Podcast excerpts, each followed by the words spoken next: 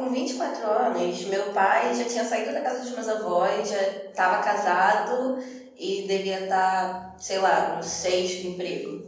E aí eu tô aqui com 24 anos, estou formada, graças a Deus, mas desempregada, ainda morando na casa dos meus pais, sem nenhuma experiência de, de emprego na carteira e dependendo dos meus pais ainda. Mas será que não te falta esforço?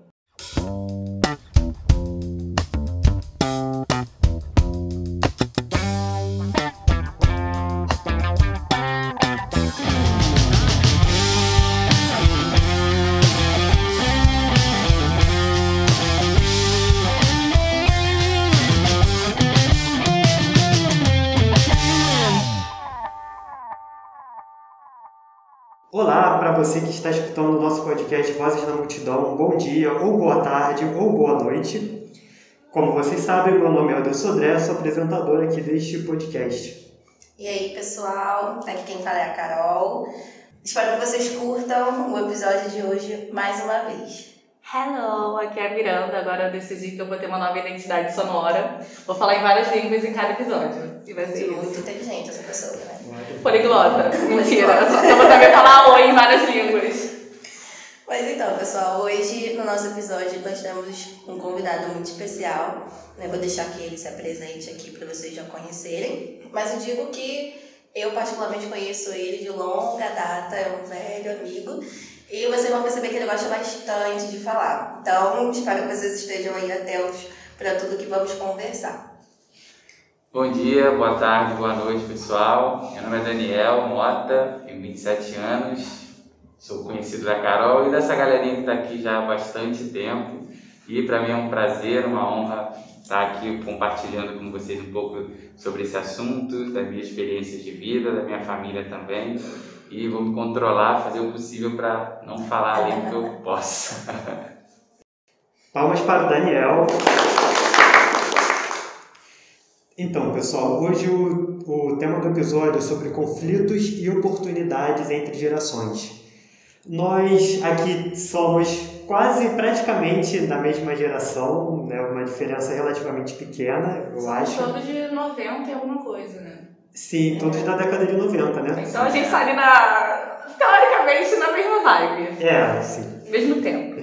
E nós vamos conversar um pouco sobre como é que é essa diferença entre as gerações. Então, por mais que nós tenhamos nascido todos na mesma década, tem alguma diferença entre nós e nós também convivemos tanto com pessoas mais jovens, essa geração aí que fica fazendo dancinha na internet de 15 TikTokers. segundos, e tanto a geração mais velha dos nossos pais, nossos avós, de uma época que nem existia internet. Que se você quisesse falar com alguém, você tinha que ir para perto da pessoa, na carta, telegrama, bater na porta da pessoa. Então, hoje em dia a gente percebe que o jovem, aí, né, o jovem de diversas idades, ele tem sérias dificuldades. Né? A gente vê aí notícias sobre desemprego, sobre dificuldades de formação, de educação, mas por outro lado a gente também tem vários confortos na vida que nossos pais não tiveram. Mas aí, vocês acham, vou jogar a pergunta, vocês acham que as oportunidades de vida, em geral, eram melhores na época dos nossos pais ou são melhores agora? Quem começa respondendo? Aquele silêncio. Vou começar para deixar Daniel já mais à vontade, para ele pensar um pouquinho no que ele vai falar. Eu acho que depende muito, Helder, da, da situação que você está olhando, né, da- das circunstâncias. Porque, assim como você falou, ao mesmo tempo que a gente tem muito conforto, por causa da- do avanço da tecnologia, do avanço até de algumas defesas ideológicas, de alguns direitos que a gente foi conseguindo ao longo do tempo, a gente também tem muito mais dificuldades. Eu falando dentro da minha área profissional, eu sei que hoje em dia está bem difícil de arrumar emprego, né, por N motivos. Um deles, assim, dentro do setor privado, é porque você vê uma visão muito grande de lucro daquele empregador. Então, ele diminui muito a quantidade de, de enfermeiros que são necessários para aquele setor, sobrecarrega aquele que já está trabalhando lá e deixa uma fila de espera enorme né, para ser contratado ainda. Então, é muito tá realmente muito difícil você conseguir, mesmo com indicação, mesmo você tendo um currículo ótimo, um pós-doc, tá realmente muito difícil você encontrar um emprego na minha área. Em relação à parte pública também, porque os concursos públicos estão diminuindo drasticamente. Então, a gente está se formando agora e não, encontra um cenário muito aberto para que a gente possa começar a atuar e ter a nossa independência. Mas em contrapartida, eu tenho que admitir que hoje em dia a gente tem uma oportunidade, muitas oportunidades que os nossos pais não tiveram. Meus pais, por exemplo, a minha mãe veio fazer faculdade depois de já estar casada, já, eu já existia lá na vida dela, foi quando ela foi fazer faculdade.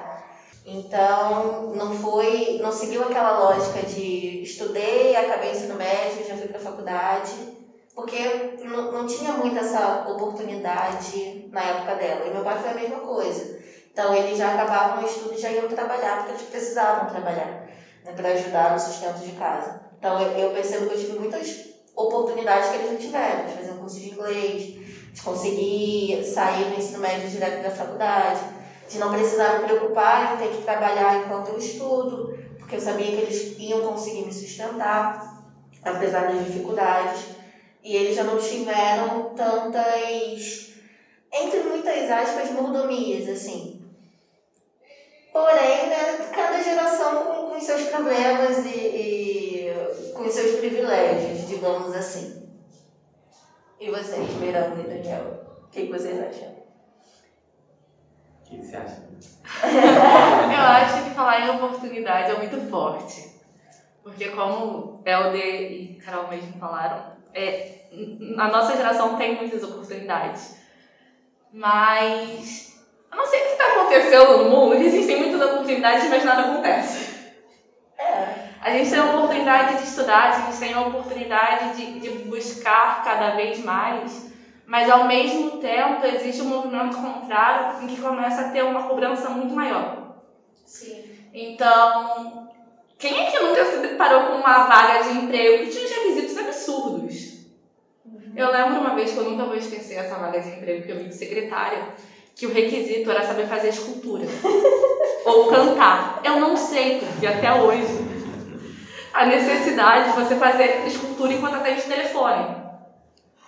Mas são, esse é um requisito meio idiota, mas tem vagas que eles querem que você seja novo, recém-formado nunca, mas você seja novo, mas tenha 5 anos de experiência. Se você não tiver, você não consegue. Exatamente. E é muito cruel porque você se forma. E aí ninguém quer te contratar porque você não tem experiência. Mas como você vai ganhar experiência se ninguém te contrata? Você fica nesse, nesse loop infinito. Sim, essa é uma dificuldade que a gente tem hoje em dia que nossos pais não tiveram. Não falo que era tipo, super fácil conseguir um emprego, mas era menos complicado, né? Era, era menos.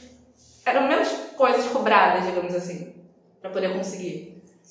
Aí já tem outra problemática. Eu vou descobrir depois que o Daniel falar. Se eu falando, falando, Senão, falando. né, nosso convidado E o não convidado não fala. Eu acho que em nenhum momento a gente falou qual era, quais eram as nossas idades aqui, né? Ah, verdade. Porque a gente tá aqui falando sobre juventude, tá? Só, acho que só, só o Daniel que falou que tem 27 anos. É, É, mas 27, é- é Eu tenho 31 anos, sou mais velho aqui. 24. 24 também. É, eu, eu deixei, dei a palavra para vocês primeiro porque eu queria entender se a gente estava na mesma linha de pensamento com relação a isso. Para mim, acho que a Carol falou bastante, a Miranda, muito do que eu penso e penso muito sobre isso. Até, até achei interessante a gente ser convidado para conversar sobre esse assunto, que é uma coisa que eu penso muito hoje em dia. É, eu me apresentei, mas não falei da minha formação. É, Eu tenho 27 anos e tenho curso técnico industrial e mecânica, sou engenheiro mecânico e tenho uma pós-graduação em engenharia de segurança do trabalho. E eu sei que falando assim para muitas pessoas, nossa, é, é impressionante, são muitas coisas, é, você é jovem, é, uma, é, uma- é um, é um currículo extenso, vamos dizer assim, além de, de estar oito anos já atuando no mercado de trabalho, diretamente na minha área, posso dizer assim. Mas como a Carol colocou, é, isso, por incrível que pareça, não é praticamente nada no mercado de trabalho que a gente vive hoje. Então eu sei que para muitos olham para mim, para minha carreira, pelo tempo que eu tenho de empresa, pela minha formação, acham que isso é o supra-sumo, mas em algumas realidades isso está muito distante de ser o que uma grande empresa que pretende pagar muito bem, investir em você deseja. Então, sobre essa questão da oportunidade, eu acho que de fato essa geração tem muito mais. Hoje você consegue estudar, você consegue fazer cursos simplesmente tendo um computador ou um celular e internet. É possível. Tem muita oferta assim de, de conteúdo. Só que parece que também por esse motivo, hoje, é, é, esses pré-requisitos são insanos. Você vai trabalhar numa empresa no interior de Minas Gerais que o pré-requisito é o inglês, de preferência o alemão ou o espanhol. Para quê? Aquela empresa não tem nenhuma interação com o estrangeiro, mas simplesmente porque tem tanta gente no mercado disponível, parece que eles querem, sei lá, selecionar aquela pessoa é, super especial ali para poder adotar é, é, e absorver, ou conseguir atuar naquela vaga. Deve ser para você conseguir falar wine em várias línguas diferentes. Bom, mas o que você estava falando, Dani, foi. É, linka né, com o que a Miranda falou e que o, a discussão que eu queria levantar. Quando a Miranda fala que antigamente nossos pais não tinham tanta dificuldade como hoje para arrumar um emprego, eu fiquei pensando nos meus pais, por exemplo. Porque os meus pais, eles começaram a trabalhar, como eu falei, não foram em, em empregos que exigiam graduação. Né? Meu pai começou a trabalhar como ajudante de mecânico, minha mãe trabalhava em comércio, e aí depois ela foi fazer a, a faculdade, foi se especializar. E atuou um pouco tempo enquanto professora, né, que ela fez faculdade de matemática, e agora atua como secretária. Mas antigamente era mais fácil de arrumar emprego, em parte por não ter tanta concorrência, mas em parte também porque não existia não existia tanta gente concorrendo aquelas vagas que a gente está concorrendo hoje em dia. Né? Aqui estamos falando com todos graduados, né? Helder, é, doutor. Helder está acima da gente. Já está no patamar. Outro patamar. Ele está quase pós-doutorado. Lá. Mas todos aqui são graduados, então é lógico que o emprego que a gente vai procurar vai ser dentro da nossa área de atuação, preferencialmente, diferente de como acontecia com os nossos pais, por exemplo, né, que eram empregos não inferiores, né, mas empregos que têm realmente uma quantidade de vagas maior. E aí hoje a gente tem, procura né, mais na nossa área, vê que realmente tem muita gente ali concorrendo. Se você vai prestar um concurso público, você vê que tem muita gente ali que conseguiu estudar, que graças a Deus né, tá, tá tentando mudar a sua vida, conseguiu ter um acesso melhor à, à informação, à educação, está tentando ali, mas não tem tanta oportunidade de vagas. Né? Antigamente, como era eu acredito, pelo menos, né? Não posso falar com certeza porque eu era criança. Mas na época dos nossos pais, nossos pais tinham as nossas idades, acredito que o número de, de concorrentes era menor. É, não, e, e essa questão, é, eu estar tá falando que é algo que eu penso bastante é por causa do meu ciclo de amizades também. Assim como eu me formei, eu tenho muitos colegas também que se dedicaram muito é, abriram mão de muitas coisas na sua adolescência para poder fazer uma graduação em faculdades públicas, não foi minha, a minha experiência, inclusive. E o que você falou, é, eu acho que vai de encontro ao que eu vejo dessa minha geração, desses meus amigos, no sentido de que, justamente, a oportunidade era menor para os nossos pais, mas era possível encontrar uma forma de ter sua renda.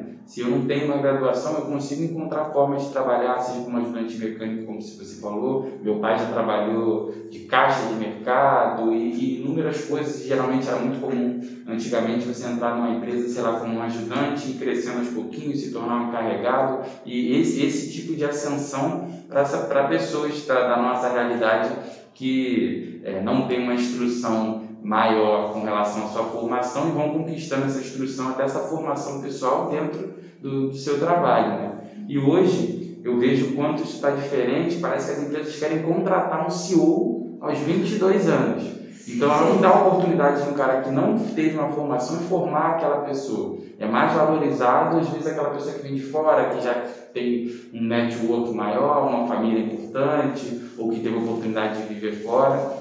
E o que eu vejo, que eu acho até triste desse momento que a gente vive é muitos amigos que se dedicaram tanto quanto eu, ou até mais, que não conseguem, depois que se formam, se, é, viver simplesmente, não estou dizendo enriquecer ou ficar milionários, que é o que eu acho às vezes até que é o que mereciam essas pessoas por tanta dedicação, mas não conseguem simplesmente viver daquilo que elas dedicaram aos seus estudos. Então, às vezes, elas têm que recorrer para arte ou para outras áreas completamente diferentes, como os nossos pais faziam. Ah, o sonho era fazer uma faculdade, mas eu não tenho essa oportunidade, então eu vou trabalhar aqui como ajudante de mecânico porque eu preciso sustentar minha família. E hoje se tem oportunidade, você se forma, você faz uma pós-graduação, mas eu também estou tendo que ajudar, não como você disse, não que não dignifica, não que seja uma, uma é, oportunidade menor, mas não foi aquilo que aquela pessoa dedicou tempo. E eu acho, eu fico triste nesse sentido porque uma pessoa que dedicou tempo, energia da sua vida para poder, sei lá, ser professor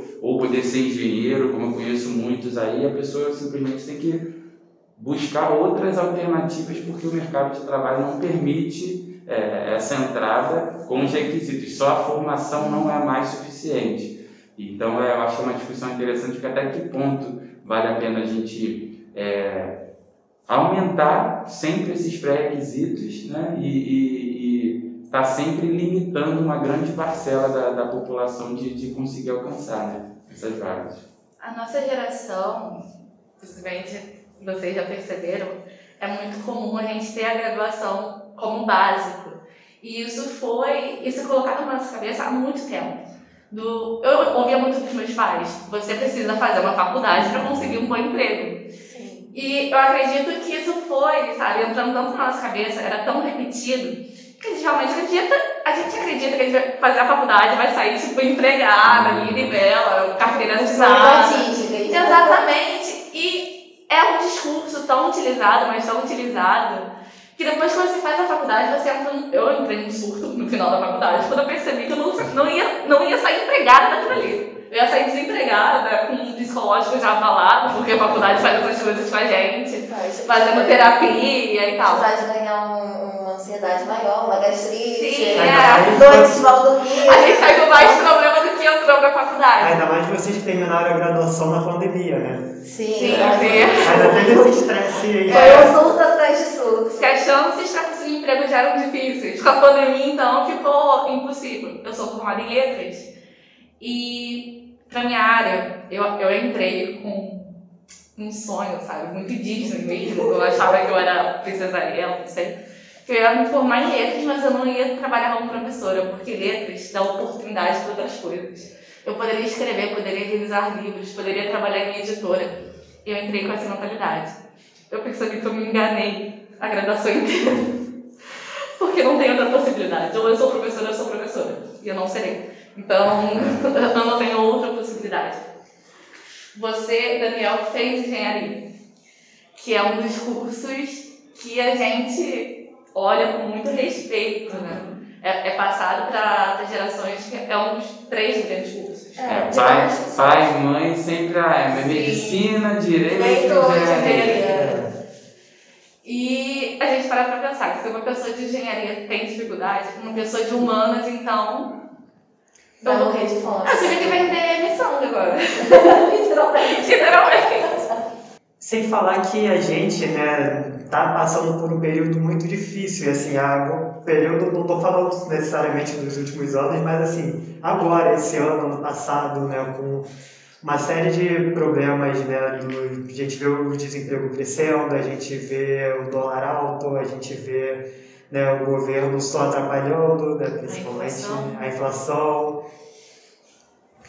e a gente está num período muito ruim que, que a gente vê a miséria aumentando, a pobreza aumentando. Então, assim, tá, acho que a gente chegou numa época que, nossa, se a gente não passa fome, já tem que dar graças a Deus. É. Mas, pegando nesse, nesse assunto né, que o Abner começou, a gente fica pensando, poxa, será que não falta um esforço como a Carol tinha falado no início, será que não falta um esforço nosso, dessas pessoas que estão aí paradas, desempregadas, para poder né, arranjar um, um, jeito de sobreviver, que nem foi com os nossos pais? E aí eu queria te fazer uma pergunta, né, Dani? Você já recebeu essa cobrança dos seus pais, ou então todas as pessoas que você conhece, de fazer determinada coisa, cumprir determinado objetivo, porque eles também já tinham conseguido. É, então, acho que isso também é bem, bem relevante essa pergunta, porque eu acho que isso também tem a diferença entre as gerações. Eu vou falar sobre a minha experiência.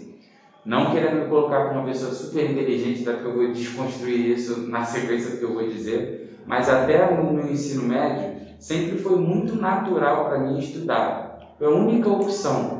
Então eu cresci, meu pai e minha mãe me educaram de maneira que estudar faz parte da minha vida. Não era uma coisa de eu gostar ou não gostar, simplesmente aconteceu, eu tinha facilidade, sempre tive boas notas, nunca fiz um super esforço para poder atingir essas boas notas, sempre tive um fácil entendimento, sempre tive facilidade de falar, me comunicar, isso me ajudou muito. Quando eu me graduei, quando eu iniciei a faculdade de engenharia, eu tive é, uma descoberta interessante que foi a descoberta de que eu não era tão inteligente quanto eu Quando você tira zero numa prova e você fala, meu Deus do céu, o que eu estou fazendo aqui? Não sei absolutamente nada dessa matéria. Mas também houve a descoberta de que de uma matéria que eu tirei zero eu consegui passar. Ou seja, eu não sabia realmente nada ou nada naquela prova e é possível aprender num período se eu me dedicar, se eu gastar energia, se eu dedicar tempo. Então parece bobeira, mas na, até antes disso, sempre foi natural. As aulas eram suficientes para absorver tudo que eu precisava para fazer minha prova e tirar boas notas.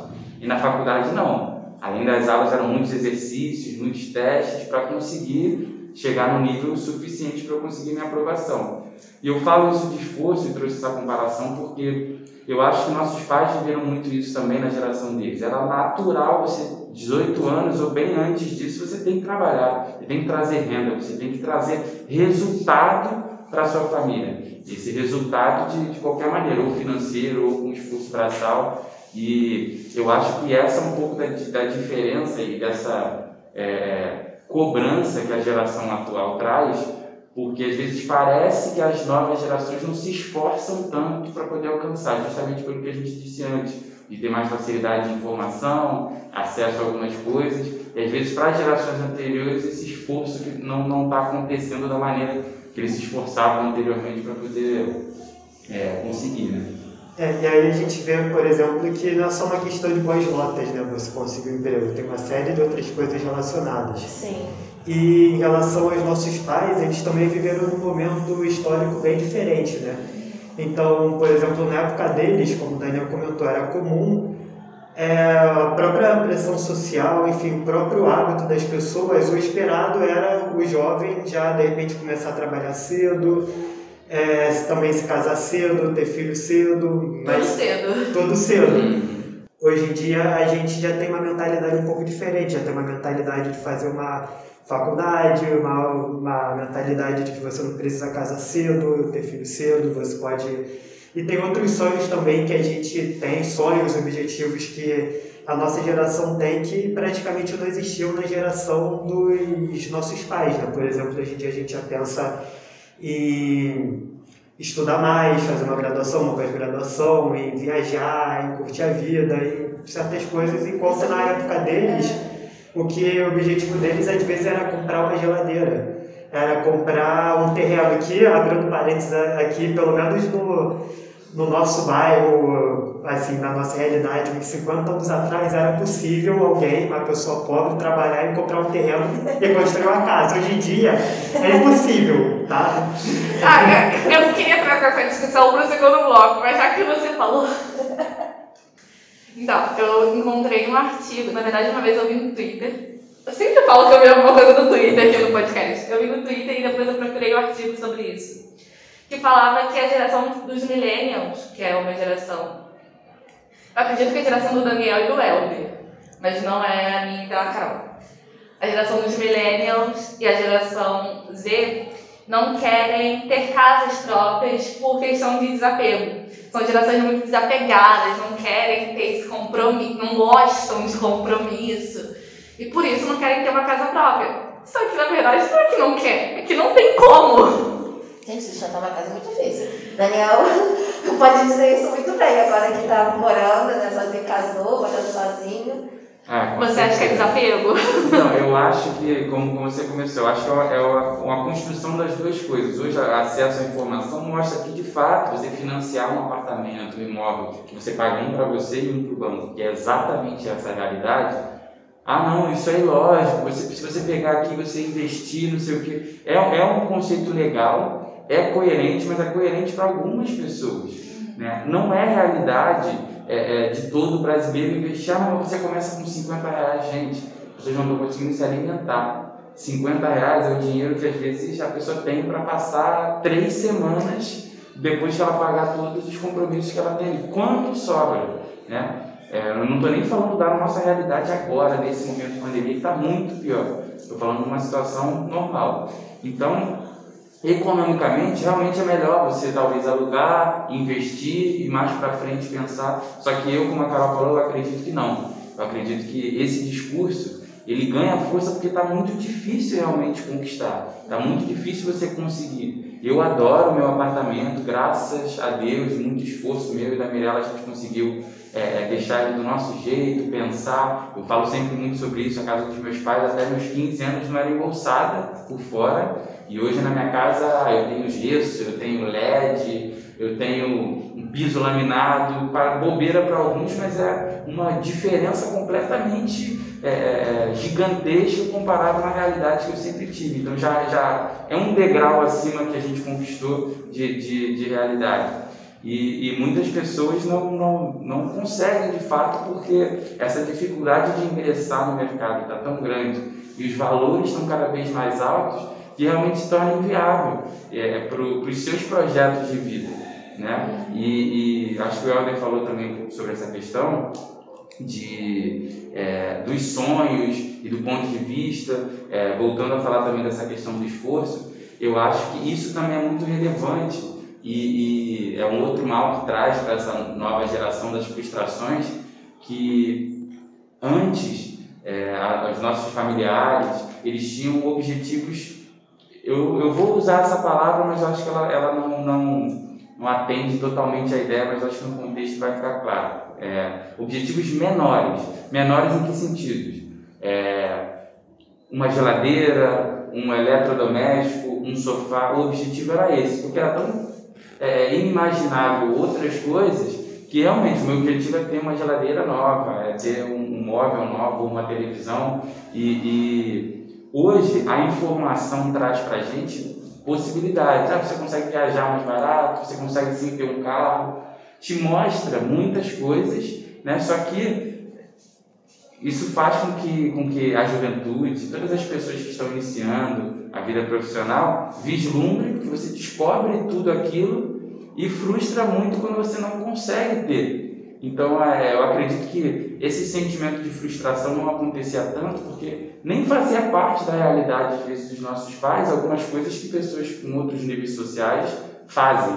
E hoje a gente consegue ver o que um milionário faz. Não precisa ser milionário para saber onde um milionário frequenta. Só seguir um, acompanhar ele numa rede social. Segundo, acho que você vai ser um stalker, você vai ficar milionário. Não, é numa rede social, para deixar claro. E eu acho que parece, parece que não, mas acho que isso influencia também. Até nesse processo de frustração, de ah, eu estou ganhando pouco, não consigo trabalhar. E você vê aí hoje, até nas redes sociais, novamente, jovens da nossa cidade ganhando milhões fazendo uma dancinha ou, ou fazendo vídeos. E a gente é, pro, parece aquele desespero de procurar uma facilidade para você conseguir vencer na vida e conseguir ter tudo aquilo ali que aquelas pessoas é, conseguiram tão rápido, né? Acho que você tocou num ponto bem interessante sobre a questão da facilidade. E muita gente, não só jovem, né? de todas as idades, tem a tendência de procurar coisas que são mais fáceis. Tem uma coisa fácil, um caminho fácil, um caminho difícil. Ah, não, todo ser humano vai procurar o caminho fácil. Ninguém vai parar. Ai, não, gente, eu quero mais difícil. Eu quero isso aqui, vou ter que subir montanhas pra lá e tal. Não, se você tem uma, um, um caminho reto para seguir, você vai na, na, na facilidade. E aí eu vejo muito isso na, nas gerações que são mais novas, nossa, não falando que eles querem só conforto, mas eles têm essa informação do, das possibilidades que existem. Eles não estão só fechados aqui na, na realidade carente deles, eles veem o que, que tem fora e eles almejam aquilo. E aí pode acontece muito, com muita frequência nos jovens que eu conheço, deles não almejarem o que a gente tem hoje, de ter uma graduação, de ter um doutorado, que nem o Helder, que sempre foi o meu sonho. Mas eles almejam ter essas produções, porque querendo ou não, Serem viral, virais na internet. de ser TikTok, de ser um youtuber, conseguir esse, essa fama e esse dinheiro mais rápido para conseguir alcançar esses objetivos que eles veem outras pessoas também alcançando. Mas são coisas que vão mudando mesmo com o tempo, né? Por exemplo, eu, quando era adolescente, o YouTube tinha acabado de surgir na internet. Hoje em dia, uma pessoa pode sonhar em ser youtuber de profissão e ganhar dinheiro fazendo vídeos na internet. E não tem problema sobre isso. E para deixar claro também, também há esforço nessas atividades. Sim. A Há regularidade. investimento. Exato, um investimento, a regularidade para você poder manter um material ali. Então, é, não é desmerecendo essas pessoas, mas eu acho que se vislumbra muito, é, e eu acho que isso a gente pode comparar com uma coisa que eu acompanho e gosto muito, que é o futebol. Realmente tem jogadores de futebol que com um salário resolvem a vida de nós todos aqui nesse ambiente. Um salário do mês daquela pessoa resolve a nossa vida. Só que tem milhões e milhões de outros jogadores profissionais que não ganham um salário. Então a gente fica vislumbrado em ver o Neymar, em ver o Cristiano Ronaldo e assustado com o salário que eles ganham, mas tem milhares de outros jogadores que é mais que 95% deles, numa totalidade, que ganham o mínimo do mínimo e com contratos às vezes de um ano ou contrato de uma competição. Eu acho que na rede social traz um pouco disso também. A gente tem o Whindersson Nunes, tem o Felipe Neto, é, que só com aquele vídeo postado ali é a vida dele inteira, sem contar com patrocínio, as ações e todas as outras questões que, que envolvem as redes sociais. Só que tem inúmeros outros que vivem, que têm muitos anos de internet também, nunca conseguiram explodir tanto, estourar tanto, porque é algo que não é palpável. Tem jogadores que são muito melhores do que alguns profissionais que estão ricos. E com certeza eu acredito que tem muito material de muita qualidade na internet, nas redes sociais, que não vão chegar numa projeção como esses que a gente citou aqui, por exemplo. Lembrei do nosso podcast, né? Tomara que um dia tenha essa. Tomara que um dia a gente tenha milhões de ouvintes e Sonhar a gente Nunca consiga tirar uma exatamente. grana desse podcast. Mas eu me lembrei do nosso podcast, então tá, você que está nos ouvindo, compartilhe com seus amigos.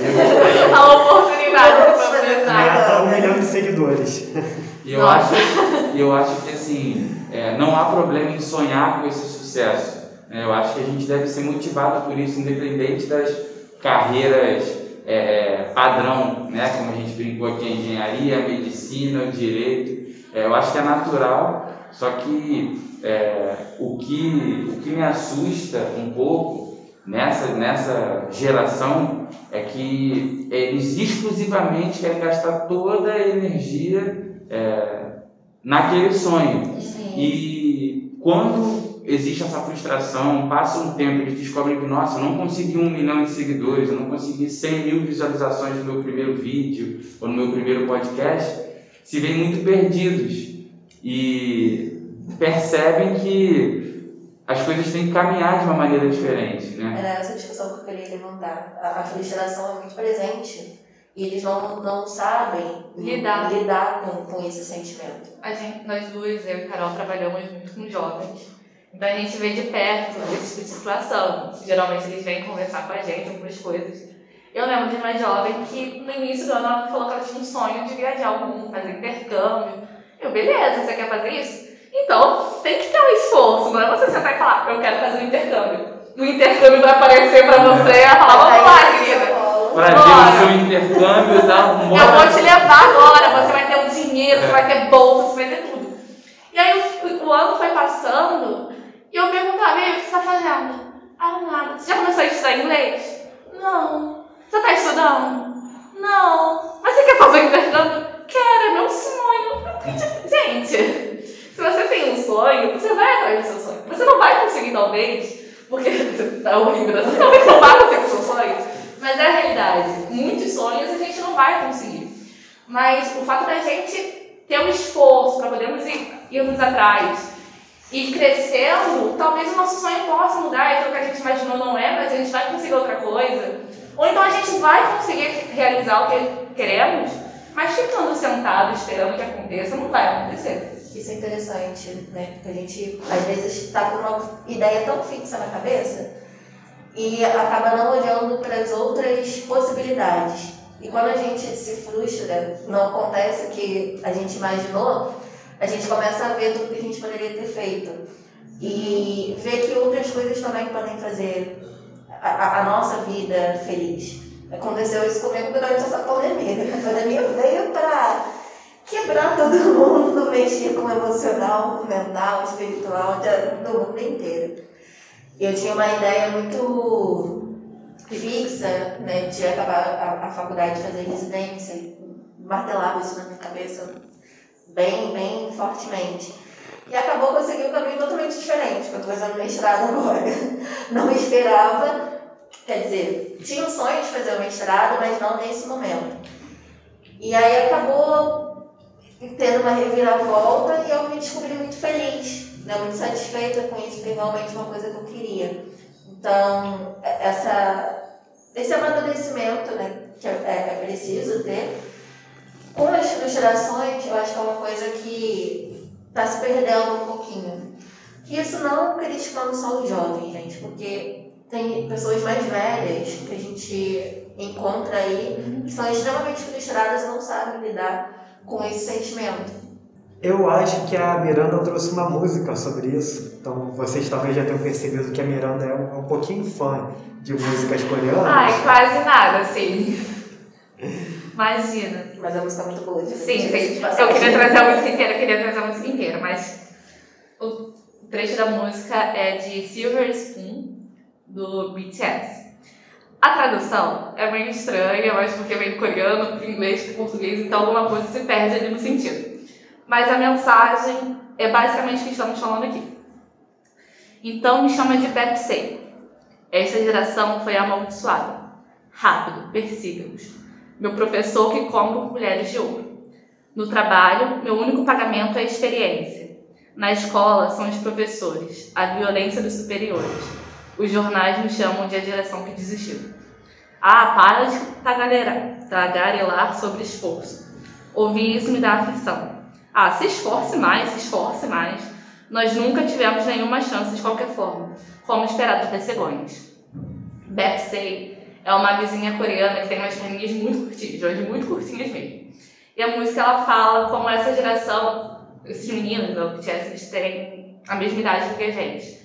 E por incrível que pareça, é um problema da geração do mundo inteiro. E eles falam como nós somos uma geração de Web 6, de, de pássaros diferentes, e nós queremos ser como as cegonhas, que seriam a geração dos nossos pais. Sendo que nós não temos o mesmo tamanho de perna, a gente não vai dar os mesmos passos. Não tem como quererem da gente um tipo de postura, um tipo de vida que não é mais a nossa realidade. E ficam falando no nosso ouvido que falta esforço, falta a gente procurar, quando na verdade não é isso. A gente pode estar indo procurar, a gente está procurando, a gente está se esforçando, mas nós não estamos recebendo nada por causa disso. É, eu acho que isso, isso é, é uma coisa que, querendo ou não, se repete entre as gerações. Sim. Você falando sobre isso, me lembrei de uma questão. Por exemplo, como eu falei, sempre foi muito natural para mim estudar. Né? Então, isso nunca foi um problema. Eu nunca precisei ser cobrado internamente na minha casa para poder estudar. Mas eu nunca gostei de tarefas domésticas. Ah, tem que ajudar meu pai a limpar o quintal, a levar não sei o que, ou carregar peso. Eu sempre fugi, fugi disso. E isso é uma coisa que foi muito presente na vida do meu pai, desde pequeno, ajudar, ele morando na roça, então ajudar a fazer e tudo mais. Então essa cobrança existia nesse sentido. Então, naquele momento poderia sim ter uma cobrança de ser preguiçoso, de não quer fazer, na minha época, na minha época. E meu caminho foi outro. Hoje eu tenho certeza que meu pai se orgulha da minha formação, eu tenho dedicado aos estudos. Então acho que naturalmente, é, de maneiras diferentes, é, essa cobrança vai mudando mas sempre tem um olhar da geração é, anterior para a geração atual de que ah, tem pouco esforço, tem menos esforço, é preguiça, ou está tudo muito mais fácil. sendo que às vezes a geração anterior só consegue enxergar as facilidades que a nova tem, mas não consegue enxergar essas dificuldades. Ah, mas tem tanto curso na internet, tem tantas coisas, por que você não consegue fazer? De fato, tem muita facilidade, mas os pré-requisitos também são muito mais complexos do que em, uma, em um outro momento, né? Em relação a isso, né, em relação também ao que a Miranda comentou sobre a música, é, hoje em dia, às vezes, a gente ouve muito falar né, que os jovens de hoje têm muitas oportunidades que as gerações anteriores não tiveram, mas que esses jovens de hoje não sabem aproveitar. Vocês acham que isso é verdade? É, será que é só mesmo uma questão de esforço? Será que é um problema maior? Nós já falamos sobre isso, acho que o nosso posicionamento já ficou bem claro. Mas uma coisa que me incomoda muito, e, e na música até fala, os jornais falam mal da gente, uma parada assim, é que, não sei se vocês sabem, mas a nossa geração tem um nome, que é chamada geração Neném. Não sabia. Você não sabia disso? Eu já tinha visto há muito tempo atrás. Nem trabalha, nem estuda. Exatamente. Ah, sim. Ah, eu acho muito pejorativo esse nome. É muito pejorativo porque eles passam a imagem de que a gente está sentado aqui esperando acontecer a gente não está fazendo nada. Parece que colocam a culpa de não, tá, de não ter nada acontecendo nesses jovens na nossa geração. Como se fôssemos nós que estamos sentados esperando o mundo acontecer e não está procurando. Quando a gente já falou o primeiro bloco inteiro, que a gente procura. Tem milhões de pessoas aí que têm graduação, que têm pós-graduação e não conseguem um emprego. E aí, graduação tá bom, virou uma coisa, entre aspas, normal, todo mundo tem, então tem que aumentar o requisito. Mas pós-graduação, você também às vezes não é contratado porque você é especialista demais naquela área e você é caro. Exatamente. Quanto aí- mais Exatamente. é, é, educação você tem, mais caro você vai. Você é também se limita, de certa forma, para o mercado de trabalho, porque Sim. você pode estar especializado demais. E eu ouvi é, até sobre uma liderança na minha empresa, é um líder é, de âmbito corporativo, ele atende é, a todo o Brasil e parte da América Latina. Ele falou que antes o sucesso profissional é você ser especialista. Eu sou advogado criminal e homicídio. Eu sou legista, eu sou biólogo desse tipo de. nessa área. O Helder aí pode ajudar melhor para poder detalhar. E hoje, é, a exigência é que a gente seja generalista. Você precisa saber um pouco de tudo e não especialista de uma área para você conseguir ser versátil e ter oportunidades no mercado de trabalho. Porque a especialidade já não atende mais aos pré-requisitos de uma vaga ou de oportunidade. Entrando nesse assunto de alta competitividade, de muita concorrência, eu queria trazer aqui para discussão um tema que está bem alto, evidentemente eu, eu escuto algumas pessoas falando. Tem uma, um grupo, né, uma galera aí que defende, acredita que o problema do, da alta do desemprego é justamente ter tantas pessoas com a possibilidade de estudar e se graduar naquela profissão. Que o certo seria reduzir o acesso. Tudo bem, já escutei um suspiro aqui de, de, de raiva. Mas é, tem, tem gente que realmente acredita que o mais certo seria reduzir o acesso da população a- às graduações, às faculdades aí da vida, para que essas profissões voltassem a ter um, um equilíbrio de oferta e procura. E aí voltaríamos à, à mesma realidade de alguns anos atrás, que era a realidade dos nossos pais, né?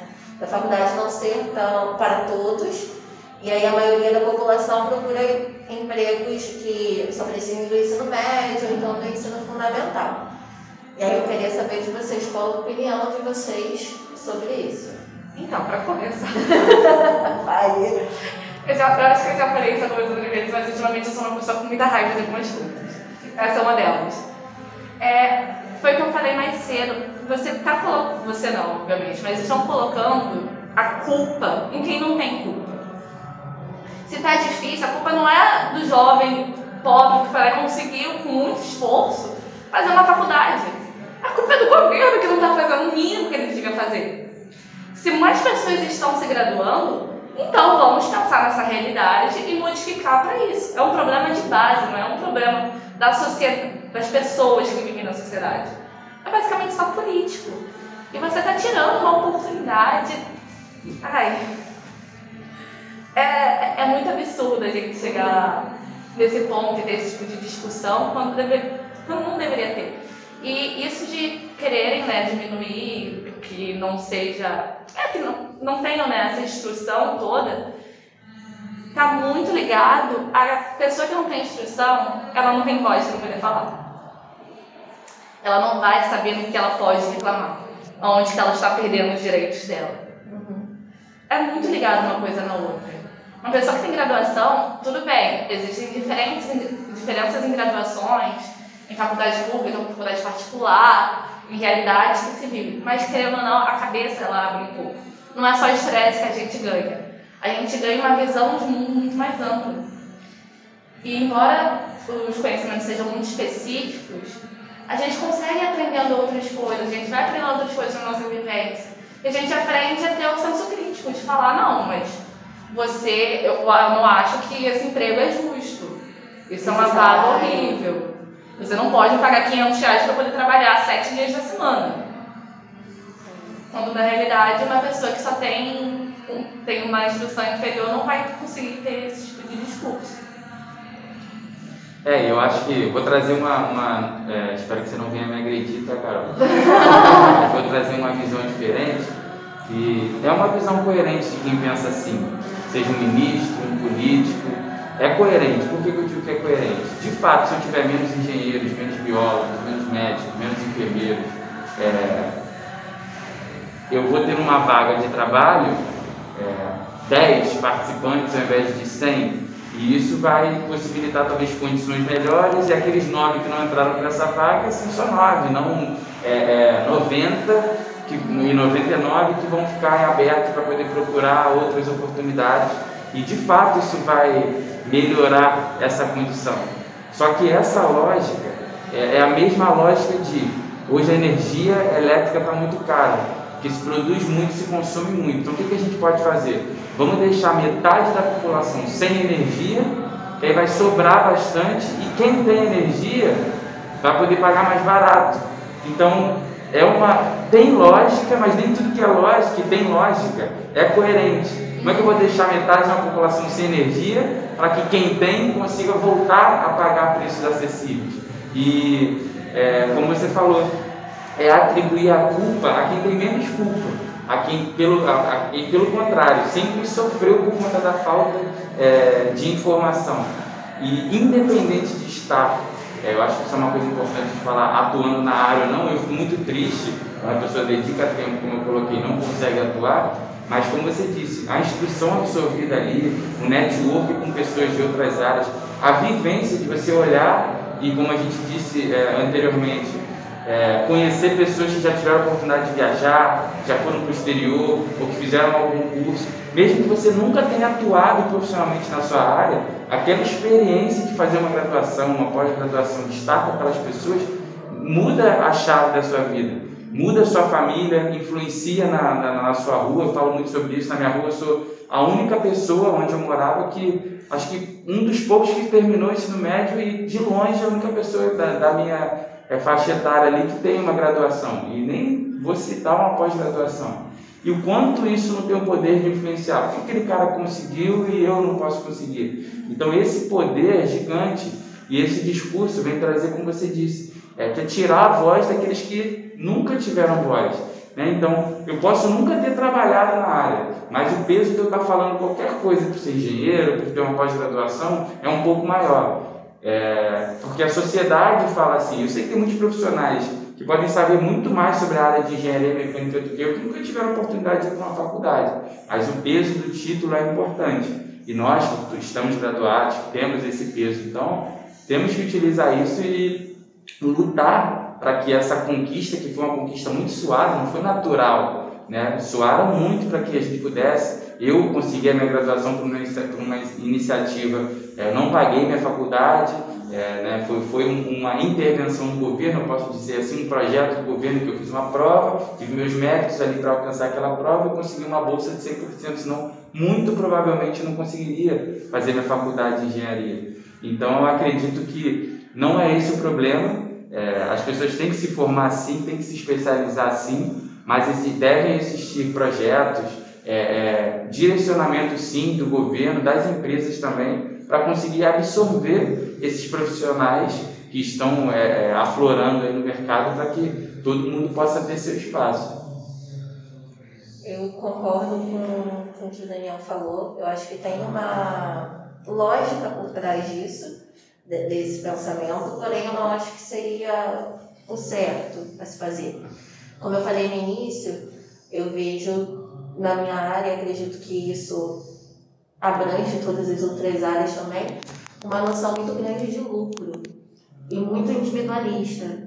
Então, aquele empreendedor ele para de pensar no, no, no coletivo e passa a pensar naquele bem próprio, né? no que aquele serviço, aquele trabalhador vai gerar para ele. E aí ele diminui, a gente tá, tem visto muito isso ultimamente, nesses últimos anos, com várias reformas que têm acontecido no governo, que diminui a, os direitos que esse trabalhador tem e aumenta a facilidade com que as empresas e esses empregadores é, possuem para não manipular, mas fazer certos acordos que beneficiam mais eles do que aquele empregado. Então isso dificulta muito o, o acesso ao emprego dessas pessoas que estão aí na fila de espera, porque quem está contratando vai querer pagar sempre menos e para poucas pessoas. Então acho que isso também é um, essa visão de lucros, sempre querer ganhar, nem não pensar na, no outro é, é muito grande, a gente sempre foi, né? Mas hoje em dia, principalmente eu, por estar vivendo essa questão de desemprego, de ter que entrar no mercado de trabalho, eu sinto isso mais forte. E é. Me deixa, me entristece muito ouvir esse tipo de discurso, né, que quer deixar as pessoas mais pobres, mais humildes, sempre nessa mesma posição de subalternos, né? com esses empregos entre muitas aspas inferiores, não muito dignos, não muito respeitados, e deixar esses, essas profissões, né, porque direito, medicina, não criticando quem faz direito, medicina e, e engenharia, mas socialmente a gente tem uma visão de que essas são as profissões e todo o resto é um, o resto. O resto. Então, quer deixar sempre pobre com o, o resto e os mais ricos com as profissões. É, independente da gente atuar ou não na nossa área, a experiência que a gente viveu por estar fazendo essa graduação, como eu dizia, isso não se perde. Hoje eu sou engenheiro, mas você falou muito sobre essa questão do, do, valor, é algo que eu repito muito também assim quando eu converso sobre, sobre essa questão. Hoje, independente do, do, do nível social, Saiu o iPhone 15. A quanto ele custa? 17 mil reais. O preço de um carro. Não, beleza, vou parcelar aqui em 60 vezes, como se fosse uma casa, e eu vou ter um iPhone 15 porque é o que é. Mas eu tenho uma casa de 100 metros quadrados e eu preciso que alguém faça uma faxina. Ela vai me cobrar 300 reais. E eu acho um completo absurdo essa pessoa quer me roubar porque ela vai gastar, quer me cobrar 300 reais para poder limpar minha casa de 100 metros quadrados.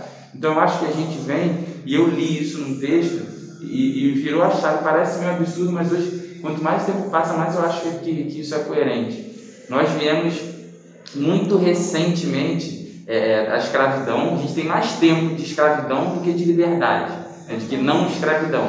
E, e eu nunca tinha parado para pensar sobre isso, sobre a diferença é, cronológica, quanto tempo a gente viveu a escravidão no nosso país e quanto tempo a gente viveu sem. Isso é para o mundo, mas eu vou trazer para o nosso país. Então a gente vê pouco valor agregado no serviço ainda. Eu pago sim na Apple um notebook mais caro, o celular, ao carro, é um carro importado, eu pago sim um valor, mas o serviço em si, o trabalho humano, a gente não agrega valor, não, não vê valor agregado nisso e, e o mercado de trabalho eu vejo quanto se reflete. Você faz uma graduação, você estuda inglês, se você somar todo aquele investimento, você vai ter um valor. Ah, Daniel, mas você não pagou sua faculdade. Eu sei, eu não paguei, mas eu dediquei, além de tempo e energia, dinheiro também, porque ao longo da graduação nós sabemos aí de xerox, de trabalho, parece bobeira, mas o valor que se investe, passagem, para você poder Está ali. Você compõe todo esse valor, todos os seus cursos de especialização, soma aquilo ali. Ah, meu primeiro salário, opa, me formei, eu vou lá procurar. Ah, prefiro que você esteja inglês, opa, dediquei cinco anos da minha vida para fazer inglês. Somando tudo, essa é a conta. Ah, minha graduação, gastei mais tudo isso daqui.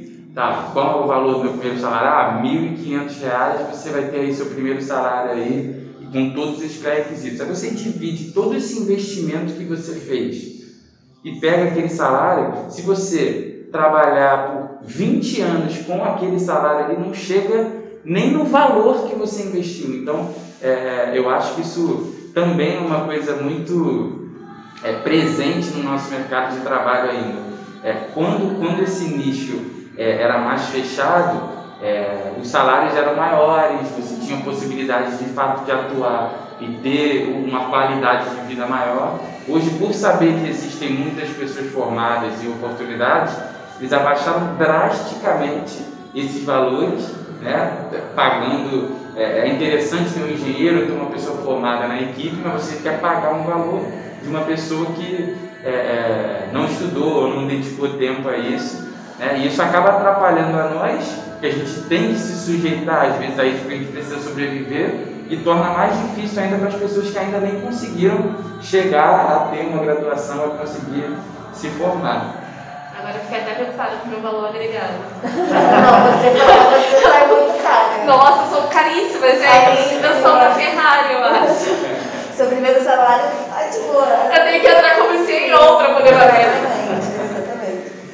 Mas então, gente, essa foi a nossa discussão de hoje. Queria muito agradecer ao Daniel por ter vindo aqui contribuir, né, com toda a experiência dele, as falas dele foram muito interessantes.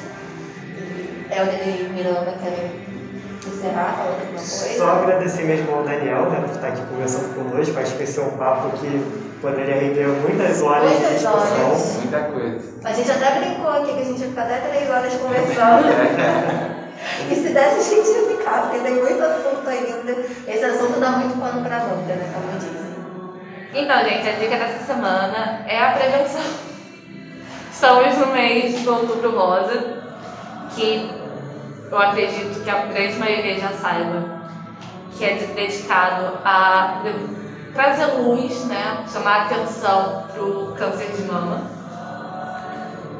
E Carol Ramos consegue falar mais isso, mas gente, vamos nos cuidar, fazer os testes, procurar um médico, seja você homem ou mulher, é importante a gente procurar médicos, porque tudo que a gente descobre com antecedência conseguimos resolver. Ou a grande maior parte dos problemas consegue resolver com antecedência. exatamente. Quanto mais precoce a gente descobre e faz esse rastreamento, é, o tratamento vai ser muito mais fácil, muito mais tranquilo. Com certeza, acho que todo mundo conhece aqui uma pessoa que já teve ou tem ainda, está fazendo tratamento de câncer. Então, é, é uma, um- uma doença muito comum, infelizmente, né, causa muita preocupação, afeta muitas mulheres, mas a gente também não pode descuidar dos homens, né, queridos meninos? Então, é sempre bom ficar atento, porque ninguém conhece o nosso corpo melhor do que nós mesmos. Então, sempre olhar. Tem várias imagens, várias ilustrações de como a gente faz esse autoexame.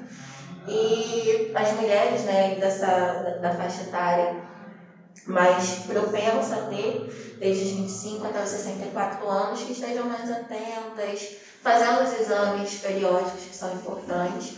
E os homens também não fujam do, do médico, não fujam da enfermeira. É, consultas de saúde são sempre importantes. Agora, por favor, todos finjam que fui eu que dei essa dica. Porque, querendo ou não, eu não vou conseguir dar uma dica de saúde tão bem igual- quanto a pessoa de saúde, da mesma forma que ela não ia conseguir dar uma dica tão bem quanto a pessoa de literatura. Então, vamos fingir que foi a minha fala. Mas foi, foi lindo, foi lindo. Foi, foi. Ah, eu falei, acho que de uma forma que o povo consegue entender com o coração. Isso, você colocou paixão, tá certo. Mas é isso, pessoal. Até a próxima.